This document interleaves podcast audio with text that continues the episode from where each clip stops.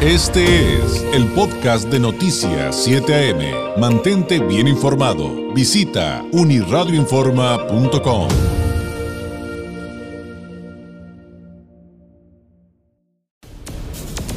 Este es el comentario nacional del periodista Carlos Álvarez. 8 con 38, como cada lunes me da mucho gusto poder saludar a Carlos Álvarez, periodista, corresponsal del Semanario Z en la Ciudad de México, a quien usted encuentra además en redes sociales, además de poderlo leer por supuesto en el Semanario Z en línea y en su versión impresa, lo encuentra en redes como arroba gurú. Carlos, ¿cómo estás? Muy buenos días. Buenos días David, ¿cómo estás tú y cómo está el auditorio? Muy bien, muchísimas gracias. Pues acá, pues con malas noticias, tuvimos un fin de semana sumamente violento, desagradable, con asuntos muy lastimosos que involucran incluso, les platicaba Carlos al inicio de este espacio informativo, pues el que dejaron un pequeñito, creen que es niña, pero finalmente un bebé de dos años en una hielera atrás de un kinder. Y pues bueno, la verdad es que esto da pie para eh, el análisis que nos vas a realizar, Carlos, porque hablar de la inseguridad y la violencia en nuestro Baja California, yo creo que aplicaría para todo el país y más en el contexto de que pues ya están listos, dicen, dicen estar listos ahí en San Lázaro para recibir mañana el segundo informe presidencial, Carlos. Sí, David, lo que me acabas de comentar, el adjetivo que puedo utilizar es tristísimo. Mira, te comento que desde hace muchos años, el Semanario Z, en el que tengo el honor de laboral, laborar, ha realizado un conteo de homicidios dolosos. El citado medio contabilizó las muertes con violencia en el país durante las secciones de Felipe Calderón Hinojosa y Enrique Peña Nieto. Y en el presente gobierno, el, de Andrés Manuel López Obrador, pues no es, la, no es la excepción. El semanero Z encontró que el sexenio de Andrés Manuel es el más violento desde que el secretario ejecutivo de Seguridad Pública, dependiente de la CEGOP, realiza el recuento de cifras oficiales. Según cifras preliminares, David, hasta el día 25 del mes de agosto, se acumulaban un total de 60.072 muertes violentas en lo que va al sexenio de AMLO, un número incluso mayor a las 41.013 muertes de los dos primeros años de su antecesor Peña Nieto y a las 22.873 de su odiado Felipe Calderón, David. Y es que a pesar de las promesas de López Obrador de pacificar al país, tan solo el fin de semana, como bien lo comentabas, trajo 251 nuevos homicidios dolosos. Y de seguir así, David, en esa tendencia, el sexenio de AMLO podría concluir en 180 mil asesinatos, superando a los 120 mil 69 de Felipe Calderón y a los 150 mil 393 de Peña Nieto. Ya que para llegar a esa cifra, David, a la administración de López Obrador le faltarían 90 mil homicidios dolosos para alcanzar a sus últimos dos predecesores, en específico, para llegar al nivel en que concluyó Peña Nieto, porque para superar a Felipe Calderón solo le faltarían 60 mil. Y mira, David, con 34 mil 679 homicidios dolosos en su primer año de gobierno, el 1 de noviembre de 2019, el presidente López Obrador afirmó que las cifras mortales se maquillaban en los gobiernos anteriores y que necesitaba un año más para dar resultados. Sin embargo, mañana martes 1 de septiembre, presentará el informe de su segundo año de gobierno y las ejecuciones siguen en aumento, por lo que de nuevo el imparable aumento de la cifra de homicidios dolosos será una asignatura pendiente para el mandato nacional. Estos eh, temas también van a provocar cuestionamientos eh, paralelos, ¿no, Carlos? Por ejemplo, el papel que ha jugado la, la supuesta estrategia anunciada, eh, la Guardia Nacional, eh, qué dicen organismos de la sociedad civil y, hacia dónde nos va a encaminar Carlos eh, el, hacer las preguntas correctas también, ¿no? Bueno, ahí te va. Lo que bien me comentas y lo que bien me preguntas. La administración de AMLO es la que menos le ha dedicado a la seguridad para estados y municipios, ya que, por ejemplo, el Fondo de Fortalecimiento del Desempeño en materia de seguridad pública, el Fortasec, se redujo 25% entre 2018 y 2019 y otros 20% en el presupuesto para el 2020, por lo que bajó de 5 mil millones a 3 mil millones de pesos. O sea que por el lado del dinero también estamos mal. Asimismo, a la Fiscalía General de la República también le recortaron el presupuesto en 2 mil millones de pesos en dos años. Y el resultado es que en 18 meses del, de la actual administración del presidente López Obrador, la FGR no ha obtenido una sola sentencia condenatoria en ningún tema, por lo que es el momento ese es el momento de mayor impunidad en, la historia del país, David. Y al menos, eh, mira, por ejemplo, en carpetas de investigación por homicidio en 2020, hay más víctimas que el año pasado, el 1.6%, y sin embargo, es mentira que la, curva de, de, homicidios se ha aplanado, ya que está altísima. Traemos una tasa de homicidios, David, cinco veces más alta que el resto del mundo.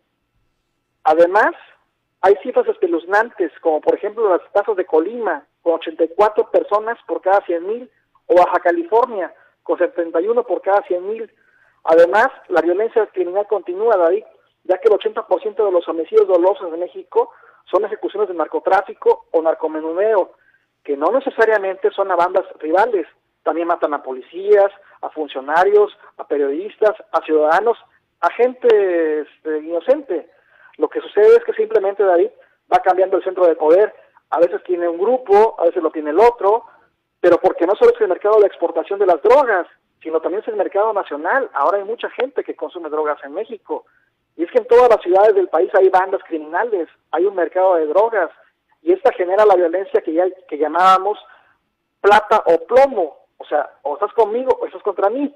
¿Y qué ha hecho el gobierno federal, como bien me lo preguntabas, David? Pues no ha hecho nada al respecto, ya que la Guardia Nacional, que no tiene ningún impacto, y los programas sociales, que son en realidad programas políticos con fines electorales, y por lo que la promesa del político tabasqueño de arrebatar a los jóvenes de las garras del crimen organizado, pues parece que no se va a cumplir, David, porque la tendencia es que al final este gobierno va a ser el gobierno o el sexenio más violento en la historia del país.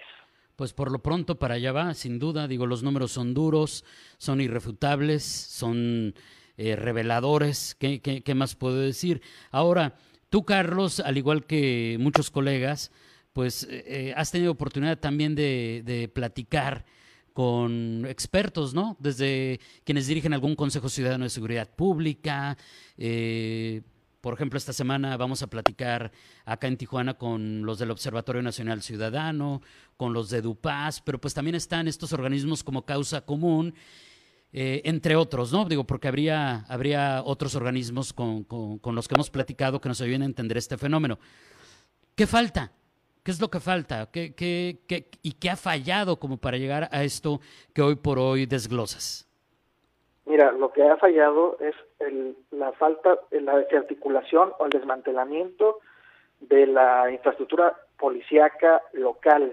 Es decir, se ha desmantelado porque se ha bueno, el, el crimen organizado ha infiltrado a los gobiernos locales y obviamente a las secretarías de seguridad pública municipales o estatales. Lo que hace falta es que se dé un mayor control sobre esas corporaciones, que haya lo que estaban haciendo bien, la, la, la certificación, la depuración, controles de confianza, todo eso se abandonó por la corrupción que ya sabemos que existió, que prevaleció, por ejemplo, en el sexenio de Felipe Calderón con un secretario de Seguridad Pública Federal que está ahora en, Estados Unidos este, encarcelado y, siendo enjuiciado por sus vínculos con el cartel de Sinaloa, pero además porque no eh, los recursos que manda la Federación a los estados y los municipios, este Fortasec, el, todos esos recursos, pues se, se, se utilizan para otras cosas que no son para el gasto corriente de los gobiernos. O sea, no se utiliza realmente para limpiar a las corporaciones, para fortalecerlas, y nada más vemos que de repente anuncian que van a rentar eh, las patrullas, o que van a rentar el armamento, o que lo van a comprar eh, sin licitación, pero no se dan soluciones de fondo. Y la que más han nombrado, mencionado los, las organizaciones ciudadanas, como tú bien lo comentas, son el fortalecimiento de las corporaciones locales. Ahí está la clave y es la cercanía, el policía de barrio como lo teníamos antes cuando tú y yo éramos niños, que podíamos llegar con un policía y que nos conocía y que le teníamos confianza.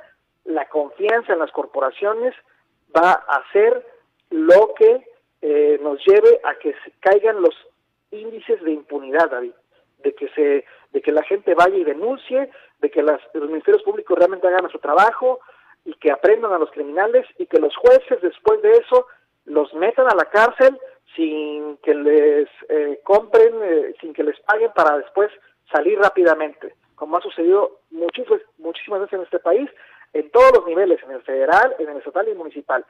Hace falta un cambio porque yo pienso que eh, el ciudadano también debe cambiar y ser es, es siempre mejor ser eh, correcto que corrupto, ¿eh, David? Toda la cadena de valor de lo que implica la impartición de justicia, porque pues al final, como también los expertos nos los han explicado una y otra vez, pues menos del 1% llegan a una conclusión, a un castigo o y, si lo quiero ver desde el otro lado, menos del 1% también llegan a declarar los inocentes, ¿eh? Ahí va parejito, o sea, no se concluye, pues, todo este proceso que acabas de narrar. Oye, Carlos, se nos acaba el tiempo, pero antes de despedirnos, eh, preguntarte, ¿qué, expectativa tienes de, de, mañana? Finalmente el Congreso va a recibir el segundo informe presidencial, se está hablando mucho acerca de, qué es lo que va a entregar, cuáles serán los puntos que va a rescatar y, cómo los podría hacer. Así en términos generales, ¿qué, qué podremos esperar para, para mañana y esa entrega? Bueno, David, el, el, de mañana será un informe, eh, su primer acto, gran acto electoral rumbo al 2021 para el observador. Él ya adelantó en la mañanera de hoy que el, el tema principal será la corrupción y el combate a la corrupción.